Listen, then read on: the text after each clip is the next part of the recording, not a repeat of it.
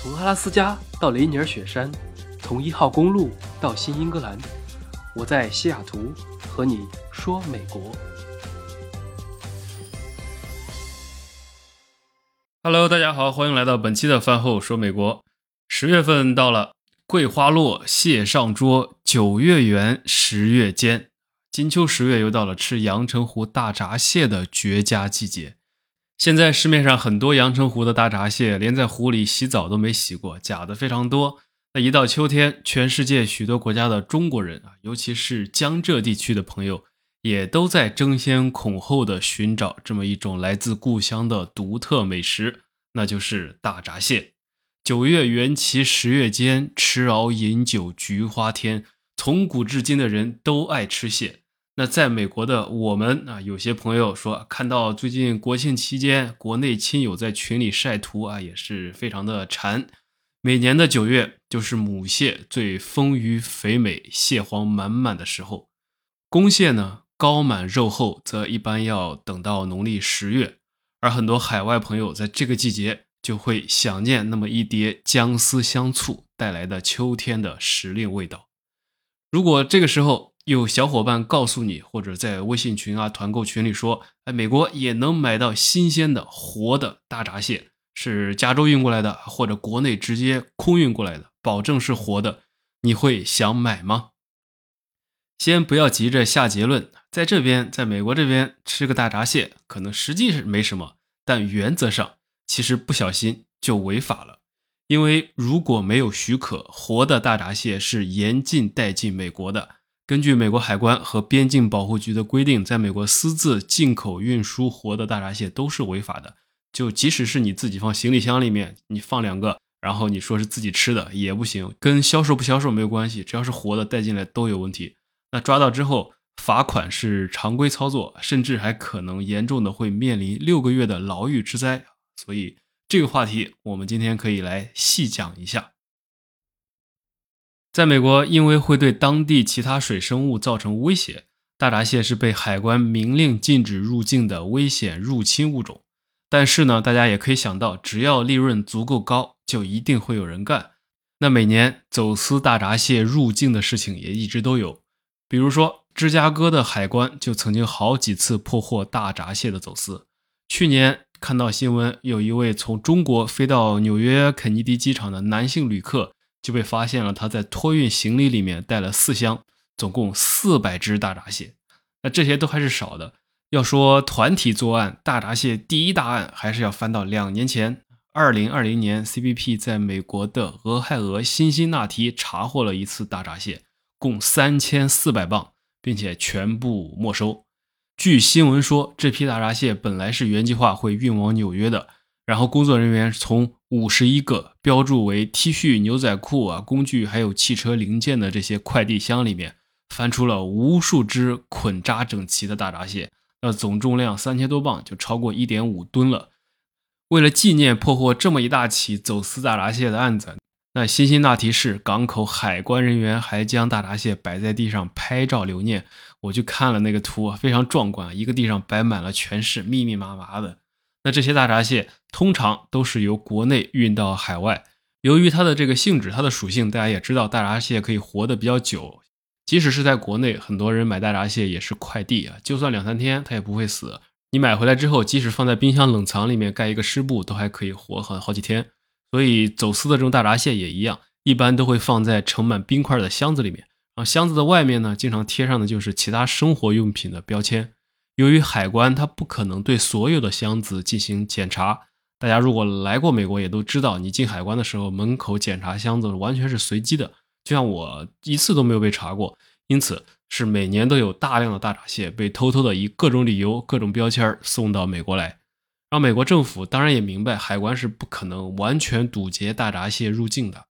因为大闸蟹又不需要办签证，又不打指纹，又不拍照。也不会去问你为什么要来美国呀，探亲啊，还是访友啊？蟹听了可能都要问一句：“我谢谢你啊。”所以他们还公布过一张大闸蟹的通缉令啊，放出照片，呼吁民众帮忙抓捕。一旦发现这种蟹，一经发现立马举报，无论死活都不能放过。这个是真实的，真的是要老百姓这么做的。然而不管怎么抓，大闸蟹在美国的华人圈里面仍然是一个很大的商机啊。比如说，你经常可以看到各种宣传或者广告，说阳澄湖大闸蟹啊，四点五两母的出货十只，或者一公一母礼盒装，国内空运保真啊，团购八十块钱两只啊，等等。那这些都是在美国华人微信圈里面或者团购群里面经常在这个季节能看到的大闸蟹广告。大家可以猜一猜，一只大概四两左右的这种大闸蟹在美国能卖多少钱呢？在国内的时候，大家可能没感觉，或者有些人都已经吃腻了啊，嫌麻烦，懒得用工具，吃一半吐一半。但是到了这边呢，一只大闸蟹的售价可以达三十到五十美元不等一只啊，可不是一盒。因此，还是有不少人选择铤而走险，因为毕竟利润摆在那里，所以通过虚报货物啊，各种悄悄带进来的方式，将国内的大闸蟹运到美国来。以前还有记者去纽约的法拉盛暗访啊，法拉盛是一个华人非常聚集的区域，他们去找老板买也都可以买到。如果你问这是怎么运过来的呢？一般就不让你管了啊，反正是有货。那现在大家就是更多的是在网上买，然后就发货寄到家里了，就有一种说起来有点搞笑的方式。如果你要在微信上买或者在团购群里买可以，但有些商家啊会让你在群里用文字。写下以下文字来发誓啊，内容大概就是：本人真心买大闸蟹自己吃啊，不销售、不举报、不放生。那商家这么做就是怕被人举报啊，所以这种方法来买，说起来也是够魔幻的。好，那下一个问题也就来了：运不合法，带进来不合法，那我只是单纯的买来吃啊，我自己买两只我自己吃的，商家怎么进口的我不管，那我应该没事吧？也不是。因为根据一个法案叫做雷斯法案，它里面就说的是未经许可进口、出口、出售、获取以及购买大闸蟹或者其他有害野生动物也是违法的。所以呢，这个违规者最高啊，理论上可以被判处六个月监禁。听起来不是很重啊，个人最高也会被处以五千美元罚款，团体罚款可以高达一万美元。虽然听起来不是什么重罪啊，但是你如果真的是为了吃个螃蟹深究起来违法了，或者说一般没什么，但真的牵扯到了一种别人的案子，刚好里面有这个付款记录什么的，把你给找到了，也是到时候挺郁闷的。所以有时候只是因为没查而已。这些就是他在法律和海关上的一个规定。那说了这么多，你可能会问啊，那这个知道了，那为什么这个东西不让带进来呢？它为什么在美国这么不受欢迎、不受待见呢？要是太能繁殖，数量太多，实在不行，那吃掉不就行了？大家经常开玩笑的说，但凡任何一个东西经过中国大厨的调理，只要放开了吃，不监管，都可以让它一年变二级动物，三年濒危，五年灭绝。那大闸蟹在国内很受欢迎，在美国和欧洲，它都被认为是一种入侵物种，甚至是在全球一百种最具威胁外来入侵物种的名单之中。又是为什么呢？其实啊，相比大闸蟹被卖到餐馆里面吃掉，美国海关并不是在乎这点，因为你吃当然其实没什么了。他们更为担心的是，有人会把这些活蟹放进本地水域，试图在当地繁育大闸蟹，以达到从此不用再进口的目的，可以偷偷养。就是因为这样，大闸蟹的强大的侵略性，它会导致很多本地的像蓝蟹啊，以及各种鱼类啊，都难逃厄运，就被他们慢慢的把生存环境给占领了。此外，美国人不喜欢大闸蟹，还有一个原因就是他们喜欢打洞的习性会破坏堤坝，对防洪和灌水都产生了威胁。像在加州，以前大闸蟹一度因为堵塞了水闸而影响了政府的鱼类保护行为，因为加州的鱼类保护部门会在水闸口设置捕鱼设施，那等到泄洪的时候，就会把通过水闸的鱼类全部都抓起来啊，收集起来。那抓起来之后呢，再运输到其他合适的地点，再给它放回去。所以这是一种保护行为。因为据说啊，像早期的时候大闸蟹还比较多的时候，一九九八年那一年的数据就显示，就有七十五万只大闸蟹在水闸口被捕获。那大闸蟹的其他罪状还包括啊偷吃渔夫钓鱼上的诱饵啊，破坏渔网啊，和本地的经济鱼类还有生物竞争啊，特别是小龙虾啊，大闸蟹和小龙虾它们俩会互相抢东西的。还有大闸蟹要捕食本地的一些物种，包括鱼卵。然后还打洞破坏水稻等作物的生长等等啊，据说还会传播和携带一些寄生虫，反正各种各样的理由导致美国人对大闸蟹不是很感冒。那我们也都知道，在食物链中也是属于一环扣一环的，自然界的大部分生物都有着自己的天敌，而这种天敌的存在也是生态平衡的一部分，就是为了不让某一类物种疯狂而且毫无压力的繁殖。因为一旦某个物种的过度繁殖，必然会打破食物链的平衡，所以很多国家的本土物种都有着自己对应的天敌。但是如果你大环境变了啊，来了个外来物种，那么很有可能这个东西在这块区域，在这个国家内，或者说在这个大陆上，并不存在天敌，于是它就极有可能过度繁殖而破坏当地的生态平衡。所以说起来，除了大闸蟹，还有一个大家非常熟悉的东西，那就是鲤鱼。鲤鱼跳龙门的鲤鱼，俗话说得好啊，无鱼不成席。那从这句话里面也可以看出中餐有多么的爱吃鱼，鲤鱼更加是中国传统餐桌上的常客，尤其是在北方，像什么红烧大鲤鱼啊，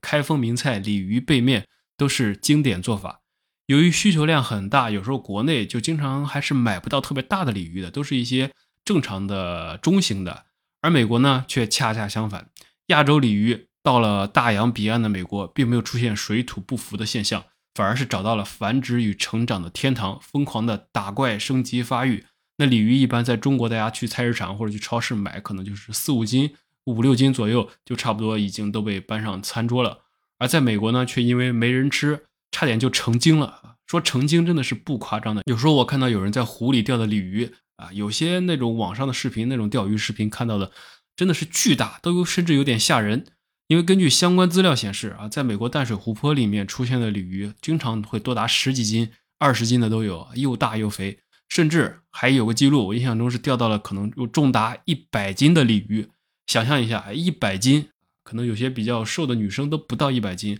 那一个鱼还又是圆的，长成一百斤，简直就跟个猪一样了。那个被一个那个钓鱼的人抱着看着，都可以把他的半个身子给挡住了。所以，亚洲鲤鱼在美国也是一个入侵物种。它本来是没有的啊，之所以叫亚洲鲤鱼，可见这个东西它本身的产地是在亚洲的。它进入美国大概是七十年代啊，当时美国制造业非常发达，那这个制造业当年的繁荣就带来了河水富营养化的现象，继而导致了藻类和水生植物大量繁殖。因此，就有美国专家开始调研，开始发现，哎，中国有一种鲤鱼不错，可以吃水草净化水质。于是啊，都是这些专家的锅啊。美国政府就采纳了专家们的建议，来引入了这些来自的亚洲的鲤鱼。那当然，鲤鱼一开始也非常的尽责，净化水质的确取得了一定的成效。投放鲤鱼到美国南部的一些湖泊里面之后，这些鱼来了，开始吃水草啊，净化水质啊。但是等到了后来，就开始什么都吃了，像水底的螺丝等甲壳类动物啊，还有小鱼、虾米，还有甚至鱼卵，全都来者不拒。而且他们在这里没有天敌。据说当年在一些个别支流上面，百分之九十的鱼类都已经被鲤鱼给占领或者吃掉或者赶走了。那其他那些品种就只能苟延残喘，甚至销声匿迹。再加上如果你钓鱼的话啊，可能知道鲤鱼是属于生活在水底的鱼类，它们后来太多了，就很容易将水搅浑，反而引起了水质的污染。还有就是大家可能也都知道啊，美国人不吃鲤鱼啊，或者说很多淡水鱼类，就那种有刺的鱼，基本上都不怎么吃的，以吃海鱼为主。那总之就是各种原因，鲤鱼就因此在美国成灾了。所以现在啊也很搞笑，你在这边钓鱼的时候啊，如果你对这个感兴趣，美国、加拿大钓鱼都有非常严格的规定，例如可以钓什么鱼，什么时候钓啊，钓的性别、种类、大小都有严格规定。多大的你钓鱼要带个尺子的，多长的你才能带走？那什么季节的鱼不能钓？什么样的要放生？非常的详细。但是唯独对亚洲鲤鱼没有要求，巴不得你全都带走，并且有些地方还有另一项规定啊，不仅是带不带走的问题了，你钓上鲤鱼就不许再放回去了啊，必须把它给毁灭了。你想人道主义毁灭也行啊，你想把它物理毁灭也可以，或者丢到距离水两米以外的地方单独处理啊。总之属于是杀无赦。那这个也属于一个有趣的现象，可见他们多么的无奈啊！说到这里，你可能还会感兴趣一个东西，小龙虾，是不是？有些人说啊，国外好像没有这个东西，是不是吃不到？再或者说，国外是不是这个泛滥非常便宜？答案都不是的，小龙虾是属于很正常的啊。美国有养殖，也可以吃到，各种口味的都有，尤其是新奥尔良那边，还有像宜家每年都还会有一个小龙虾节，不限量，随便吃，所以小龙虾是比较随意的。好啊，我们再回到大闸蟹。那这边不吃大闸蟹，主要是吃什么蟹类呢？因为美国东西侧都是靠海的，一边是太平洋，一边是大西洋，然后南部呢其实还有墨西哥湾，北边还有阿拉斯加，所以冷水、热水、温水都有。于是大到一个钳子有小孩手臂那么大的帝王蟹，还有日常最常见的像人脸那么大的本地珍宝蟹、红石头蟹，还有小到和梭子蟹差不多的那种蓝蟹等等，都是最常吃的，非常多。像这种大一点的海蟹啊，肉虽然鲜美，但我个人觉得不够细腻。因为美国人吃蟹的方法也就那么几种，要么扔盐水里面煮煮啊，要么蒸，要么再和海鲜汤啊、蛤蜊啊、虾肉一起乱炖，做成那种 soup。还有可能最精致的烧法就是剥成肉啊，然后再做成各种造型了。那也就是这样了，属于在我看来是简单粗暴的做法。但萝卜青菜也是各有所爱，有些人就喜欢吃蟹肉的时候这种大快朵颐，那有些人就是喜欢吃大闸蟹那种偏醇厚的黄或者膏，或者随便清水蒸蒸蘸点姜醋的那种简约而不简单。总之，在喜欢的人眼里面各有各的惊艳之处，情人眼里出西施，对吃的东西也是如此。你看，话说快了就会产生口水啊，所以这个这个说话是需要控制的。最后还是回到我们的日常生活中啊，生活在美国的听众或者朋友，在微信里看到广告，或者在团购群里看到在卖大闸蟹，估计也不会多想是不是违禁啊，是不是违规。那即使知道啊，说实话，大家也都是一种心知肚明、心照不宣的感觉，觉得不是什么大问题，只是吃个东西而已。这个确实是很矛盾啊，但也可以理解，因为大闸蟹它并不是说一个贪吃不贪吃的问题。对于一些人，可能不是嘴馋那么简单，可能更带着些许的情怀。其实呢，也正是因为大家的这种心理需求，才会产生这么一个违规的市场。虽然它是违规的，却能一直这么合理的存在着。但最终啊，法规面前，有些情怀我们也只能妥协。真想吃的话，有些超市有那种活动的、冷冻的，但是味道肯定就是要欠佳一点了。或者不如回国的时候吃啊，敞开吃，各种花样都可以上。想清蒸就清蒸，想醉蟹就醉蟹，吃什么其实没那么重要。就像美国人现在开始吃南瓜派，星巴克开始出南瓜拿铁，这些都和大闸蟹一样。对于不同的人来说，吃的都是他们自己秋天的味道。好了，那就感谢大家收听本期的节目啊，三期动物世界讲完了，下期我们就换个主题吧。下期可以讲一下美国最近投资的话题，看看如何才能跑赢通胀，让自己手里的钱不贬值。好，那最后大家记得点赞、评论、转发，祝各位周末愉快，开始新的一周。